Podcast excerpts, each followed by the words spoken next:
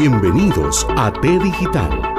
Ya iniciamos con una hora más de información de tecnología. Gracias por ser parte de nuestros amigos.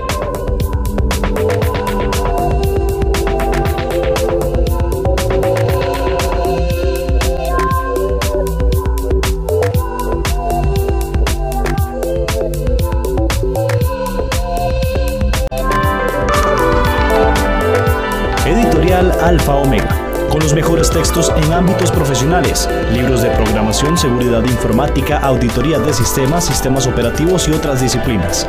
También puede consultar sobre libros para carreras de administración, ingenierías y más. Llámenos al 83 43 90 63 con Rodrigo Muñoz, representante oficial de la editorial para Costa Rica.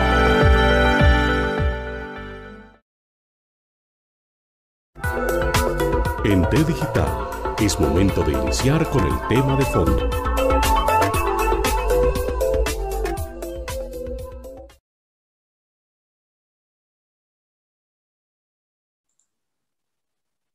Buenos días, buenas tardes, buenas noches. Estamos en un programa más acá de T Digital con un invitado de lujo, este, don Marvin Soto. Muy contento de tenerlo acá después de, de bastante tiempo estarlo conociendo y nos habíamos alejado un poco, pero bueno, las cosas de la vida, me di cuenta que don Marvin hizo hace poco una presentación muy importante y le dije que si quería compartir con nosotros esas ideas. Pero antes, ¿quién es Marvin Soto? Bueno, tenemos que es un ingeniero de sistemas informáticos con más de 23 años de experiencia Además es un hacker ético certificado, este, certificado por S Council, si no me equivoco, Marvin ahorita nos, nos aclara, y también acreditado como un experto en ciberseguridad y lucha contra el cibercrimen por la European Cybercrimen y Policía de España, como experto en delitos cibernéticos contra personas menores de edad, que es un tema muy importante y que hemos abordado muchas veces acá en T Digital con este nuevo rol de la pandemia, este tema de la educación y los retos que tenemos hoy en día. Don Marvin, de verdad, un gusto, bienvenido y adelante. Muchas gracias. Este, mira, más bien muy agradecido por la oportunidad de, de, compartir conocimiento y el espacio en, en, tu programa. La verdad es que más bien muy honrado. No, no, a usted, don Marvin, de verdad, este, porque para nosotros siempre es muy importante trabajar en estos temas, eh, procurando, como siempre, disminuir brechas digitales. Estaba mencionando los escuchas que hace poco usted hizo una presentación bien importante, ¿verdad? Sobre temas de educación post-COVID. Así es, sí.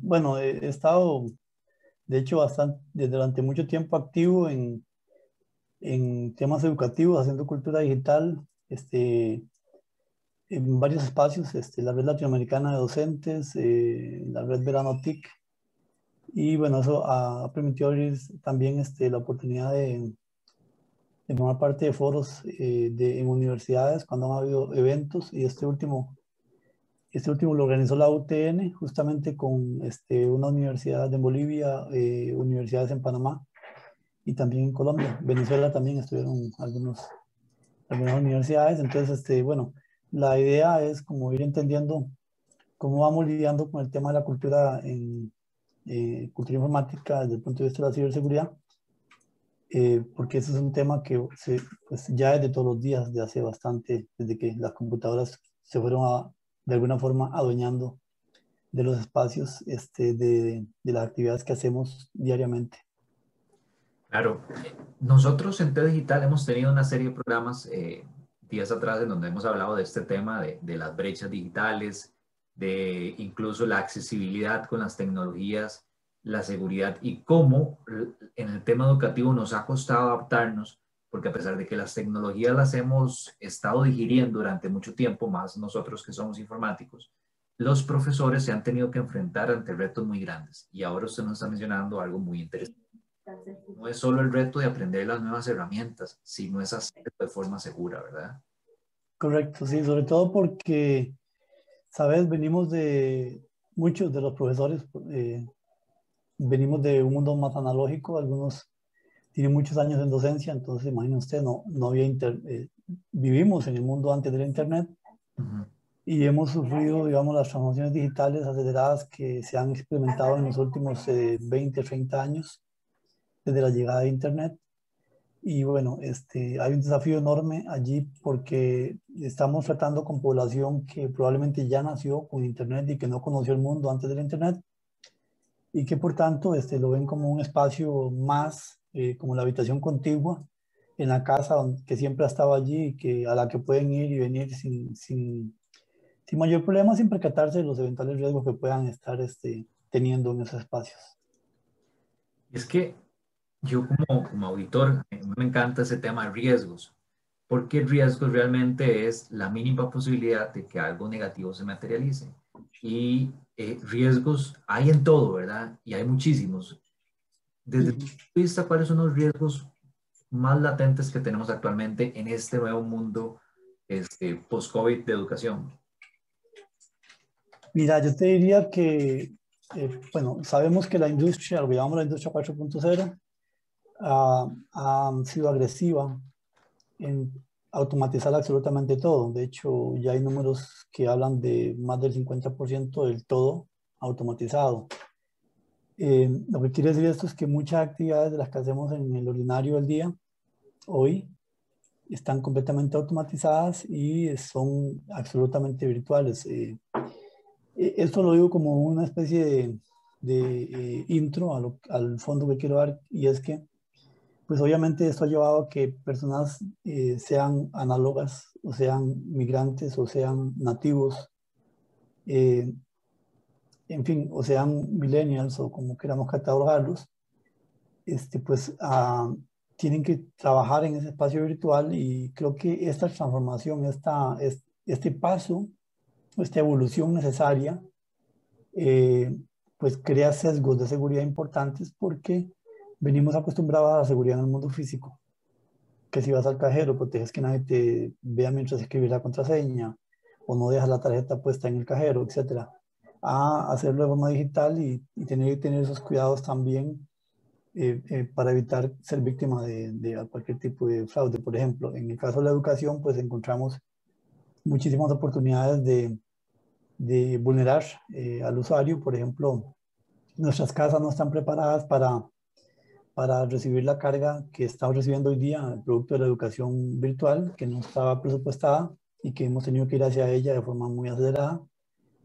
Y entonces en nuestra casa tenemos este, los papás trabajando, los hijos estudiando en diferentes ciclos este, educativos eh, y tenemos además este, tal vez niños eh, que no están necesariamente en el ciclo, que tienen un horario diferente, pues también jugando, tenemos hoy día el streaming la televisión eh, por internet, entonces tenemos un consumo ancho banda, una superficie de ataque grande en muchos dispositivos conectados. Y este, la inocencia, diríamos, o, un poquito más de alfabetización en materia digital eh, de la que tenemos actualmente, pues obviamente está generando una brecha importante para que podamos ser víctimas. Entonces hay mucho, si lo ves en el paisaje completo, en el, mapa completo lo que acabo de decir, hay bastantes riesgos asociados al consumo. No solamente hablo de, de actividades delincuenciales, sino también de exposición, eh, por ejemplo, a contenidos inapropiados, este, a esos hábitos, este, digamos, poco prudentes, porque las casas, no, los routers, por ejemplo, que usamos en nuestras casas, no están diseñados para, para sostener seguridad más allá de, de, la muy necesaria, muy básica. Este, así que son redes fácilmente filtrables. Los equipos de nuestras casas no tenemos esa, de repente esa, esa cultura clara de que hay que estar actualizando el sistema operativo, los parches de seguridad que se van liberando. Y así podría hacerte un montón de cosas. Hay muchísimos riesgos. O sea, no estamos hablando de uno, sino de muchos, porque todas las actividades en este tiempo post pandemia, o más bien mientras atravesamos este tiempo de pandemia y probablemente después de la pandemia, eh, van, a, van a continuar siendo virtuales y esta superficie de ataque, si no comenzamos a hacer eh, ese tema de culturizar y de hacer crear, conciencia en la sociedad, pues probablemente se va a exponenciar. Bien es conocido, Marvin, que, que nadie, o sea, a nivel educativo estamos hablando de primaria y secundaria, a nivel mundial nadie estaba preparado para esto. A pesar de que instituciones privadas que sí venían trabajando un modelo de educación virtual, nosotros actualmente, a nivel país, Costa Rica, tenemos es una educación a distancia complementada con las herramientas digitales. Herramientas digitales me refiero a Teams para el caso del sector público y no sé qué herramientas utilizan. Eh, usted nos acaba de dar varias claves importantísimas y es que bajo una misma conexión este, estamos varias personas conectados, que es el papá con el trabajo, la mamá con el trabajo y los chicos en las escuelas. Pero dimos este paso sin una previa capacitación. Es decir, a pesar de que ellos usan los dispositivos, mi hijo, por ejemplo, tenía una computadora donde pasaba jugando, pero no es lo mismo que ahora este, utilice esa herramienta para que pueda recibir clases y no se les capacitó. Entonces creo que tenemos ahí un lag bastante importante o una brecha de seguridad que, que no que dejamos de lado, ¿verdad? Sí, claro, por supuesto, y sobre todo porque, bueno, nuestros hijos son bastante audaces con la tecnología, nacieron como con ese chip, decimos nosotros, porque es el mundo que conocen, no conocieron nada antes de. Así que la, eh, manejar un teléfono o estar frente a una computadora es algo de todos los días, es, lo, diario para ellos. Eh, sin embargo, no es así, y aquí es donde hago hincapié, ¿verdad? No es así para los educadores que probablemente eh, antes de pandemia solo usaban la máquina o la computadora para elaborar exámenes o preparar materiales, pero no necesariamente para reunirse virtualmente, para tener un aula virtual, y no necesariamente para este, compartir este, información de esa aula virtual o producto de la clase, de, la actividad que haga, sea este, pedagógica, lúdica, no sé cómo quieran llamarle. Este, y bueno, eh, aquí es donde ya viene la, esa secuela de potenciales riesgos de seguridad que, que, estamos hablando, porque realmente usted tiene razón, o sea, no estábamos preparados y no estamos haciendo realmente educación plena en, todos en todo el sentido de la palabra y en todos los sistemas eh, de manera virtual. Básicamente tenemos ahí como una teleeducación en este momento. Y, y, es que no solo interviene, si fuera que estamos utilizando solo Teams, ¿verdad? Y que con la herramienta Teams damos la educación, pero hay profesores que incluso, además del Teams, complementan con WhatsApp, ¿verdad? Y, y ya tenemos ahí entonces varios canales de comunicación en donde incluso el control y la seguridad se diversifica bastante, ¿verdad? Claro, eh, mira, una de las cosas más increíbles que hemos estado viviendo como sociedad es la voraz, o más bien el voraz apetito por los datos que tienen las, las si podemos llamarlo de alguna forma, esas formas de anarquía tecnológica que hemos, hemos estado experimentando desde la aparición de las redes sociales en los albores de los 2000. Eh, ha habido este, un uso excesivo y abusivo de la información eh, de, de, los que participamos en estos espacios. Y, lo curioso es que nosotros, eh, pues, eh, las aplicaciones son gratis, pero yo digo siempre, no debemos gratis, ¿verdad? O sea, ah, en, algo, en algún lugar está, eh, nos, están, nos están cobrando y ese, ese, lugar casualmente es en el uso de la información. En redes donde compartimos tantísimo, como el caso de WhatsApp o cualquier otro sistema de mensajería instantánea, eh, como compartimos de tantísimos contenidos en redes sociales también en general, eh, usted puede imaginar la cantidad de información que están, se está filtrando nuestra, que nosotros estamos cediendo con el consentimiento informado eh, debido a esas grandes plataformas para que luego los datos puedan ser utilizados para devolvernoslo a nosotros en campañas de mercadeo, en este, manipulación eh, masiva, si se quiere, eh, en temas, por ejemplo, como las campañas electorales que hemos visto muy fuerte, y un montón de cuestiones que dan origen inclusive a nuevas formas como lo es el Internet del comportamiento, que ya es una realidad hoy día. Haciendo una búsqueda rápida, eh, mientras estábamos planeando el tema de, de, los nuevos retos que tenemos, ¿verdad? Eh, yo busqué riesgos en, en, en, el tema educativo y me sale una infografía de riesgos en las instituciones educativas de SEP, ¿verdad? Que ellos manejan muchísima información que incluso a pesar de que tienen una plataforma robusta, porque bien sabemos que, bueno, Microsoft con Teams te da una plataforma robusta, este, no sabemos qué tan segura está manejada dentro de cada una de las instituciones, qué repositorio de archivos tienen, dónde suben los profesores esta información. Entonces, eh, ellos quedan expuestos al igual que los estudiantes, porque también los envían a hacer actividades que es búsqueda de información sin una asesoría clara de mira, para buscar información tienes que buscar fuentes confiables, ¿verdad? Y empiezan a revolcar el Internet y se encuentran en un Lamborghini de información y, colección de virus y lo que usted acaba de decir, ¿verdad? Robo de, de información y creación de perfiles.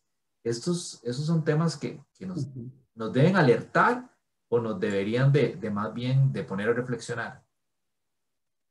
Yo creo que ambas cosas. Por un lado, alertar porque, a ver, el uso de la información es poder. Eso lo sabemos desde mucho. Este, el uso indebido de la información eh, es una forma de manipulación y también es una forma de explotación. Eh, porque, bueno, esas boronas digitales que estamos dejando, pues obviamente dan la oportunidad de que, de esos grandes eh, pantanos y luego lagos de datos se conviertan en gemelos digitales de los individuos. Entonces yo puedo saber en lo que llamamos la Internet del comportamiento y cuál es la conducta esperada de X o Y. Y esto es de alguna forma eh, hackear la mente humana, entregándole, por ejemplo, en un, en un este, muro de una red social los contenidos que esa persona quiere ver o que presumimos quisiera ver. Eh, y podemos llevarlos por, por, los caminos que nosotros eh, queramos, manipulando un poco, hackeando su mente de alguna forma. Esto es una de las partes del riesgo, ¿verdad? Que hemos venido hablando. Pero además, este, nosotros vemos que, que también hay una exposición grande a contenidos eh, falsos, eh, noticias no relevantes o inclusive este, hemos visto eh, el surgimiento de páginas que dan información sesgada, que no está apegada a la realidad y obviamente estamos construyendo verdades a partir de, si se quiere, mentiras que se están construyendo a través de plataformas sociales. Podemos verlo, por ejemplo, citar un caso, el, el caso de las de este, la inteligencia artificial ah, aplicada a algo que se llama deepfake, que es construir este, un gemelo virtual, una especie de avatar de alguien que, que, no es alguien, o sea, está alguien detrás, diferente a la persona que se muestra. A partir de hecho, ayer publicaba sobre eso yo en fin, vean que el, tema va en aumento, el uso de la información, este, cuando nos dicen, por ejemplo, tome esta aplicación para que se vea cómo se ve dentro de 10 años, o cómo sería usted si fuera niño, o vea un proceso de envejecimiento, o, tome la foto de alguien que ya no está y déle vida, o sea, anímela que abra y cierre los ojos, que mueva la boca. Eh, esto no es más otra cosa que una forma de datificar contenidos eh, en las, en las, y entrenar redes eh, de inteligencia artificial. Y ahí hay muchos riesgos, ¿verdad? Eh, de verdad que hay muchos riesgos. Mi hijo me preguntaba ayer, don Marvin, este, que si en un documento PDF que él descarga puede venir virus. Yo le dije, es que hay que tener muchísimo cuidado porque usted debería buscar descargar ese documento PDF de fuentes seguras. Entonces, ahí ya, ya tienen esa curiosidad. Entonces, adelante. Sí, no, lo que te iba a decir que casualmente, o sea, hay técnicas como la esteganografía que te permiten inyectar este malware dentro de, un, dentro de un contenido. Eso puede ser un PDF, puede ser un documento de Word. Peor todavía en documentos de Word Excel, por ejemplo, que se pueden este, incrustar macros o programas de Visual Basic este, para que se ejecute una vez que alguien descarga y, ejecuta el archivo. Ejecutarlos en este caso es abrirlo. ¿Cómo se llama la eh, técnica, perdón? Esteganografía. Esteganografía. Ajá. Esteganografía, correcto básicamente es ocultar información, no es nueva, se usaba desde hace muchos años, desde hace muchísimo tiempo, o sea, cientos de años, y básicamente lo que consiste es en ocultar el mensaje, en eso consiste. Entonces el mensaje puede ser lo que en el mundo virtual podría ser eh, un exploit o un troyano o algún worm, un gusano, este, o inclusive, por ejemplo, un ransomware. Descargas el archivo y él va, lleva esa, ese exploit o, esa, o ese malware incrustado al ejecutar el archivo, o sea, al abrirlo, entonces se ejecuta el malware. Esas técnicas son utilizadas hoy día con mucha recurrencia. Entonces, en cualquier documento, sea un, un Excel, un PDF, un Word, este, no sé, una, un JPG, cuando yo le doy doble clic, ahí puede venir con un archivo eh, incrustado, digamos, eh, un virus, por así decirlo, un malware, como usted lo mencionó. Correcto, sí, podría eventualmente. Por eso es importante además entre otras cosas, eh, pues tener nuestro programa, nuestra aplicación de seguridad en la máquina, que no te va a librar de todo, pero por lo menos te va a cubrir ahí una buena parte. Muy bien. Don Marvin, e, en esa presentación que usted hizo, eh, el tema era la educación post-COVID, ¿verdad? Correcto. Ese era el centro. Y usted abordaba este tipo de, de, información de seguridad o propiamente abordaba ya cómo tenemos que, que ser digamos, más proactivos en el tema educativo. Sí, claro, de hecho, y eso, eh, pues en, síntesis es porque nosotros tenemos ahorita, yo he catalogado cuatro brechas, ¿verdad? Que de hecho no, es, no lo estoy inventando, es una cosa que ya está estudiada, hay una, eh, son contenidos, digamos, que ya se encuentran en estudios que han, se han hecho por diferentes organizaciones. Eh, se habla de la brecha de acceso, es decir, no todos, y hablando de riesgo, ¿verdad? Porque esto está asociado al riesgo, o más bien al tema de la seguridad en, en línea. La brecha de acceso es, básicamente lo que dice es que en cifras, en cifras concretas, a nivel de la región, por ejemplo, nosotros nos encontramos con que eh, en América Central, para decir un dato concreto, tenemos una penetración del Internet del 77%, es decir, tenemos ahí un 33% de personas que no tienen acceso a Internet todavía, a pesar de que creamos que tenemos una alta penetración. Eh, la realidad es otra, la realidad es que todavía hay población que no tiene, eh, como le puedo decir, no tiene acceso a, a, Internet. Y hay otra brecha ahí muy interesante, que es la brecha de uso. O sea, puede ser que, que ya en, en, esa región haya acceso a Internet, ¿ok? Eh, pero este, es muy probable que las personas no, estén muy, eh, no, no, tengan mucha alfabetización en el uso del Internet. Entonces tenemos una brecha de uso. Aparte de la brecha de acceso, tenemos la brecha de uso. Es decir, tenemos el Internet, pero no sabemos cómo sacarle provecho. Entonces se usa para cualquier cosa menos para eh, un fin que realmente le dé sentido en el, tema educativo, por ejemplo. Y se usa para jugar, otras cosas, pero, redes sociales, pero no necesariamente para sacarle provecho de forma en la educación. Y hay otra brecha que es la brecha de la calidad del uso. Esta brecha de la calidad del uso es, bueno, eh, este, eh, para resumirlo, este, es la diferencia entre los usuarios y la calidad del producto. Es decir, aquí tenemos que la Internet tiene muchos contenidos, pero no todos son de buena calidad, que no todos son creíbles, no todos son fuentes confiables. Entonces tenemos una brecha en la calidad de uso, que es, es el resultado de, puedo usarlo, pero no tengo exactamente información que, me pueda, que pueda ser fiel, fidedigna. Y por último está la brecha de la cultura eh, en ciberseguridad, ¿verdad? Que pues, tengo el acceso, eh, tengo capacidad para usarlo, hay contenidos confiables pero y contenidos no confiables, pero no soy, eh, no soy digamos, eh, precavido en el consumo de recursos, entonces ando por la web, dándole clic a cuánta cosa me encuentro, buscando sin, sin, sin razonar en, en, dónde estoy entrando, por el camino me estoy yendo, lo cual también se constituye una brecha porque es una brecha en cultura digital. Entonces, eh, esas son las brechas que tenemos hoy día, en, en, en síntesis. Eh, y, Perdón, voy a tomar nada más para hacer un paréntesis porque hace poquito hablaba con otra colega en informática que trabaja en el MEP y ella me, me, decía, me decía que ellos catalogan al Ministerio de Educación Pública o a la población estudiantil en cuatro sectores, para hacer una analogía, ¿verdad? El primero es los estudiantes que tienen recursos y además conectividad. El segundo grupo eran o que tienen recursos o que tienen conectividad, es decir, una conectividad, digamos, apenas con un teléfono, pero no tienen un computador para desarrollar sus tareas. La tercera brecha era este, que, que tienen alguno de los dos, pero muy limitado. Y la última es que del todo no tienen ni conectividad ni recursos a la hora de, de dar de, de, esta nueva educación virtual. Y esta última, el cuarto grupo, son más de 300 mil estudiantes razón por la cual el MEP, digamos, eh, actualmente volvió a, esa presencialidad. Pero, vamos acá a mencionar, yo creo que, que, las primeras tres divisiones que tiene el MEP se ajustan muy bien a lo que usted nos mencionó, a excepción de la última, que es el tema de ciberseguridad, que yo creo que es un dato que ellos no han tomado en cuenta todavía, ¿verdad? Correcto.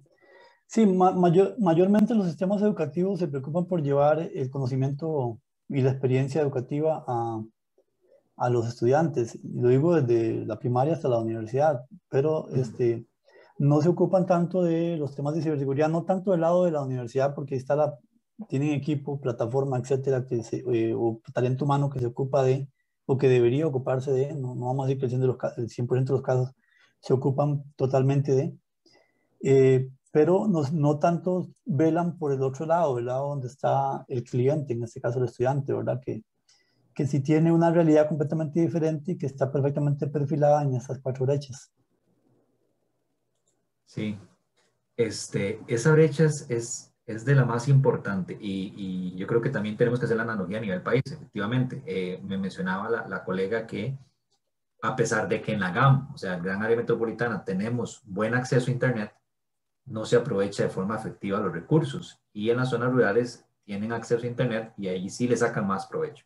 Ahora bien, ¿qué podemos hacer, don Marvin? Usted que tiene la experiencia y, este tema de, de, de, la sapiencia, del tema de ciberseguridad, ¿qué podemos hacer? ¿O qué deberíamos hacer? Bueno, yo creo que lo primero que tenemos que hacer es despertar a que la educación está dando un giro inesperado, si se quiere, aunque sí era esperado, ¿verdad? Nada más, digamos, no preparados para ese giro. Este, y se está convirtiendo en una educación, de una educación local a una educación global. Es decir, ahora nosotros tenemos acceso a la ventana del Internet que nos ofrece una vista del mundo completo, de todo lo que pasa en todo lado, de todos los contenidos que se generan de todo lado, etc. Eh, en, ese, en ese sentido, las escuelas y, los, y especialmente las universidades y los sistemas educativos eh, están, están quedando a la vista de todo el, el, planeta, si se quiere. De alguna forma, lo que significa es que, por ejemplo, una universidad ya no ocupa ni siquiera un edificio y no ocupa estar circunscrita a una área geográfica. Ahora una universidad puede dar clases donde sea este, de, forma, de forma continua. Es decir, ya se abrió, se abrió la caja de Pandora y pues hemos visto salir también un montón de eh, proyectos de educación este, que ofrecen, digamos, dulces para que usted se aproxime. Por ejemplo, te ofrecen cursos gratuitos. La idea es llevarte a, la experiencia en el aula de ellos, invitarte a que, a que monetices de alguna manera, además de tus datos. Eh, entonces, digamos que la educación cambia ahora a ser ubicua. Entonces, es una cosa que hay que tener muy clara, hay que despertar a eso. La segunda cosa es que, eh, conociendo esto, teniendo conciencia de esto, tenemos que entender que el sistema tiene que evolucionar. O sea, la educación como la conocemos o como la hemos conocido, tiene que evolucionar, tiene que cambiar, tiene que entrar en el contexto de la realidad mundial, lo que estamos pasando hoy día. Y esto nos llevaría a algo que este, ya internacionaliza de forma abierta la educación, y es que la educación tiene que ser global.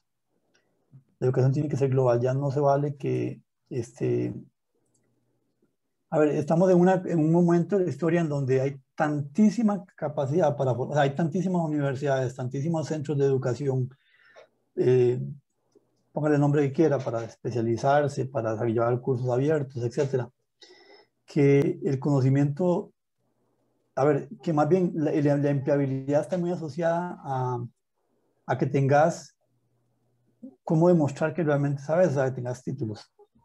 Eh, esto ha creado un mercado alterno, hay un mercado educativo grandísimo que, que, ha, que ha, digamos, generado una factura grandísima este, en revenues eh, anualmente eh, y que está buscando casualmente empujar la educación a que sea global.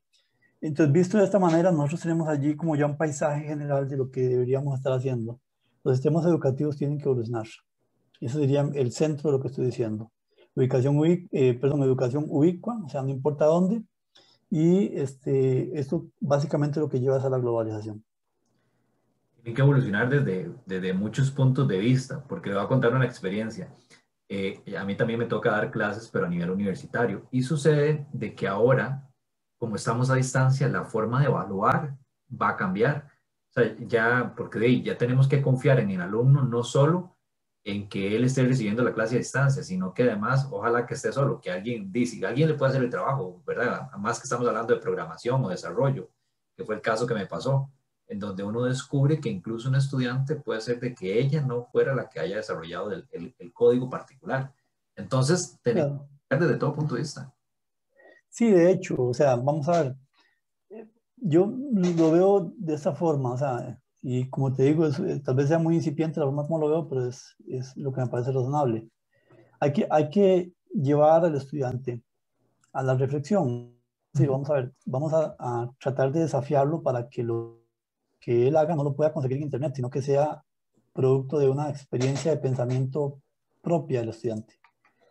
Eh, ¿Cómo puedo decirte esto? Digamos, eh, es diferente que usted le diga al estudiante, tome esta lectura y hágame un ensayo ¿verdad? Que lo va a obligar a leer el, texto y además de eso a, hacer una síntesis lógica, ordenada, este, bien pensada, que encuentre esa, ese centro de, ese, de eso que está leyendo, a que usted sencillamente le, le mande por correo electrónico este, un, eh, un examen, como se ha hecho frecuentemente, y bueno, como se ha hecho siempre, más bien no frecuentemente. Eh, entonces, lo que hay que hacer es, y lo pongo como ejemplo nada más, hay que hacer básicamente es cambiar la forma como estamos concibiendo la educación, porque eh, hay demasiados contenidos en Internet, casi todo se consigue en Internet. Sí, claro. entonces hay que darle un giro para que el estudiante, en vez de ir a conseguir el recurso en Internet, lo obliguemos eh, de forma muy, este, muy guiada a explorar su capacidad mental, a desarrollarla. El siguiente nivel que tenemos, o, algo que la siguiente pregunta que se me ocurre es, ahora bien, cuando hablamos de, esta educación más segura, tenemos que contemplar también herramientas que nos puedan brindar ese apoyo en términos de seguridad, es decir, no solo el antivirus. Usted nos mencionaba que algo muy importante era mantener actualizados los equipos, que va segundo este, equipo físico para, para asegurar nuestra, nuestra conexión, porque hay muchas personas que incluso eh, las compañías de internet llegan, te ponen el dispositivo, te configuran el wifi y listo, hasta ahí queda, ¿verdad? No, no se preocupan por más. Este, hay que capacitarnos, pero, pero ¿dónde podemos buscar este tipo de ayuda?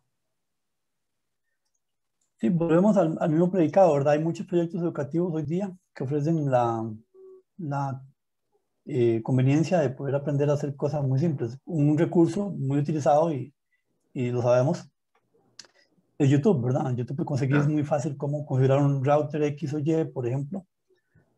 Eh, y también han abundado los famosos benchmark, que lo que hacen es comparar soluciones, ¿verdad? Eh, tenemos ahí vistas hacia el futuro, por ejemplo, si consultamos eh, material, por ejemplo, de Gartner o de Forrester, que nos dicen hacia dónde va el mundo en materia de tecnología, este, y creo que un collage de todas estas eh, con, eh, fuentes de información, eventualmente podría darnos una noción de.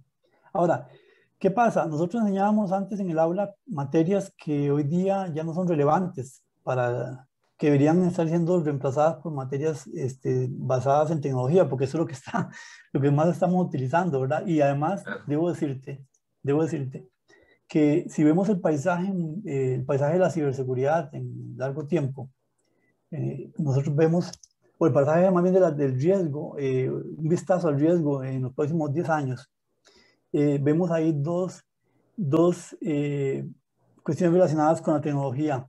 Una es este, pues que las, las, infraestructuras cada vez son, están siendo más atacadas. Hablo de infraestructuras, por ejemplo, el caso de la plataforma de Microsoft o de Google o de, no sé, pensemos en plataformas grandes. Y la segunda es que el pan de todos los días hoy día son los ciberataques. Eso es en el paisaje, pero en ese paisaje nosotros vemos, por ejemplo, muchos ataques de ransomware, de phishing, vemos cómo la, la, inteligencia artificial y el machine learning se está utilizando para efectos delincuenciales. Vemos además cómo la seguridad en la nube comienza a verse amenazada fuertemente, e incluso cuando hay dobles factores o múltiples factores de autenticación. Vemos aplicaciones móviles riesgosas, ¿verdad? Muchas en las tiendas abundan, a pesar de que hay campañas enormes para mitigar esto. Es decir, el riesgo viene de todas direcciones.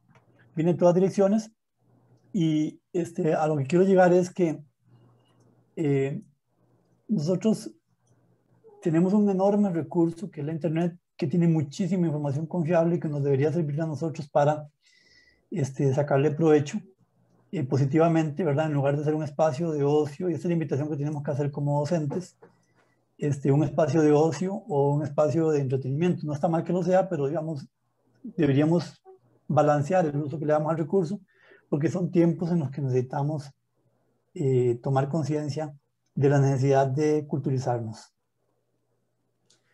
Hoy las nuevas tecnologías se han convertido en, en ese acompañamiento familiar de nuestras vidas, ¿verdad? Ahora más con la pandemia. Ya no solo tenemos un smartphone, ya no solo tenemos un computador, sino ahora tenemos televisores inteligentes, incluso dispositivos inteligentes y este, es imposible no sentirse afectado con ellas, ¿verdad? Especialmente para nuestros hijos, eh, eh, niños, niñas, y tenemos que, buscar eh, esa protección y ese, ese, ¿cómo decirlo, verdad? Ese valor agregado. Ahora bien, aprovechándome su experiencia, Marvin, ¿qué consejos podemos tomar en cuenta o qué consejos podemos darle a los radioescuchas que nos están viendo en este momento a través de las diferentes plataformas sociales? Bueno, eh, específicamente en temas educativos, o sea, eh, relacionado con la educación de manera muy directa, este, por ejemplo, los docentes, me parece a mí que deberían este, hacer eh, que los estudiantes se sientan seguros en los espacios virtuales y esto pues básicamente lo logran pues ayudándoles a entender qué información deben y no deben compartir en línea y dando ejemplo en el tanto, eh, por ejemplo, si compartimos, si tenemos una sesión de trabajo en una red, eh, perdón, en una plataforma de videoconferencia, pues obviamente no publicar ahí el link de una red social, por ejemplo, o no, ah. o no este, mandarla este, un, medio, un medio que no sea seguro, que pueda eh, propiciar que alguien externo se conecte a la clase y pueda tomar control del video y, o pueda, digamos, meterse y, no sé, sustraer de alguna forma información valiosa que pueda eventualmente poner en riesgo a alguno de los asistentes. Eh, hay que orientarlos en el uso de esas redes o esos sistemas de, de, videoconferencia para que sepan, por ejemplo, cómo, eh, eh, por qué no comparto la pantalla o cuándo debo compartir la pantalla o la cámara o, digamos, en el caso del chat, lo que escribimos allí. Pensamos a veces, por ejemplo, que estamos en una reunión, escribimos en un chat directo a alguien esa información no queda registrada, pues claro que queda registrada y a veces tenemos la clase en proceso y lo digo por experiencia y los chiquillos están detrás eh, texteándose de forma directa cosas que no tienen nada que ver con la clase, inclusive este, cosas que eventualmente podrían atentar contra su propia seguridad. Entonces hay que establecer acuerdos con los estudiantes para que entendamos que comportarse bien en el aula no es una cosa de molestar, sino más bien una cosa de proteger y ese debe ser el centro. Ahora, si hablamos de los padres de familia, menudo desafío, ¿verdad? Porque los hijos son más volados que los papás hoy día. Claro. Entonces, hay que explicarles a ellos, eh, presentarse, más hablarle al corazón que hablarle con, con, con como si fuéramos usuarios expertos de tecnología, ¿verdad? Eh, eso es, pienso yo, eh, acordar tiempos para usar la tecnología. En casos muy extremos, este, hay bastantes este, plataformas que permiten que como papás tengamos un control parental, ¿verdad? Para establecer este horario de uso de tecnología o lugar donde pueden o no ir. Entonces hay que configurar esos controles parentales si fuera necesario en caso de que no lleguemos a un acuerdo y los hijos sigan queriendo salirse del canasto. Es por la protección de ellos, debemos tener eso claro. Y no es un tema de agarrarse con los hijos, es un tema de explicarles justamente esto. Estamos protegiéndote, no te estamos eh, limitando a. Nosotros queremos que tengas la libertad, pero necesitamos también asegurarnos de que no te pase nada que, que, te pueda poner en riesgo. Y finalmente, para los estudiantes, pues este, yo creo que todos los estudiantes debemos tener conciencia, porque todos somos estudiantes en mayor o menor grado, de que lo que compartimos en Internet ya no es nuestro. O sea, todo lo que usted comparte en Internet salió de sus manos, ya no es suyo. Y está en algún repositorio que usted no sabe dónde está, en alguna base de datos que usted no conoce, en algún lago de datos que usted ni siquiera imagina que existe. Eh, y eso incluye, por ejemplo, imágenes, eso incluye eh, voz, videos, toda la información que nosotros este, compartimos en línea se sale de nuestro control. Eh, y es utilizada para diversos fines, obviamente. Además, este, muy importante dejar claro que en la educación a distancia nosotros no, no, debemos ni tenemos por qué pedir información más allá de la estrictamente necesaria para la clase. Y los estudiantes deben saber esto. O sea, no vamos a dar información más allá de la estrictamente necesaria y si nos sentimos inseguros, pues no, definitivamente no avanzar.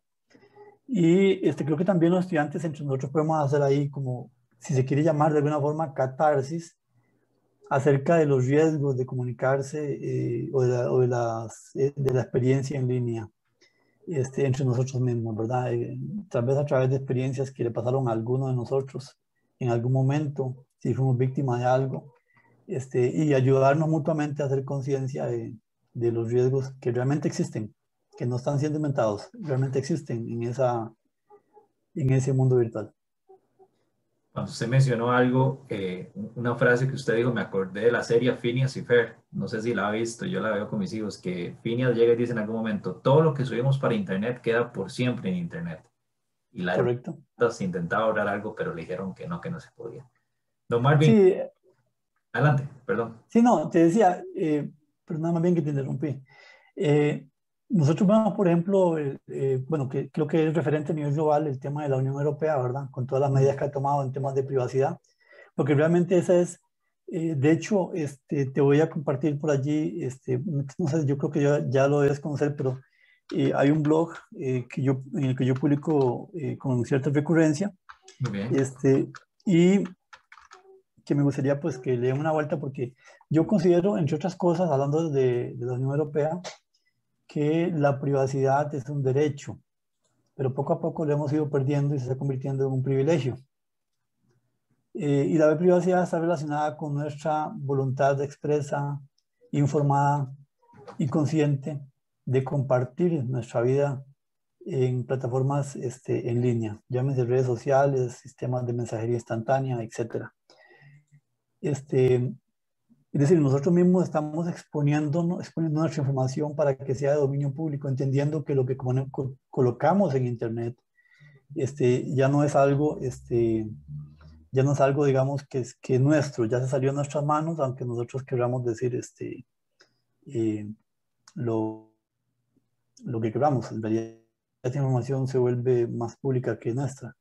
Y además, ya comenzamos a ver, por ejemplo, la implicación que tiene ese compartir de información eh, sobre nosotros mismos a través de la aplicación de, eh, de la ley. Por ejemplo, en Costa Rica estamos bien regulados en materia de delitos informáticos, entonces a veces decimos cosas fuertes en redes sociales sin percatarnos que lo que estamos viendo de la otra persona podría constituirse o quedar tipificado como un delito y llevarnos ahí a una amarga experiencia este, eh, de vida en el uso de esas plataformas. Entonces hay que tener conciencia de que el Internet es un espacio abierto, y uno dijo Phineas y Ferb, ¿verdad?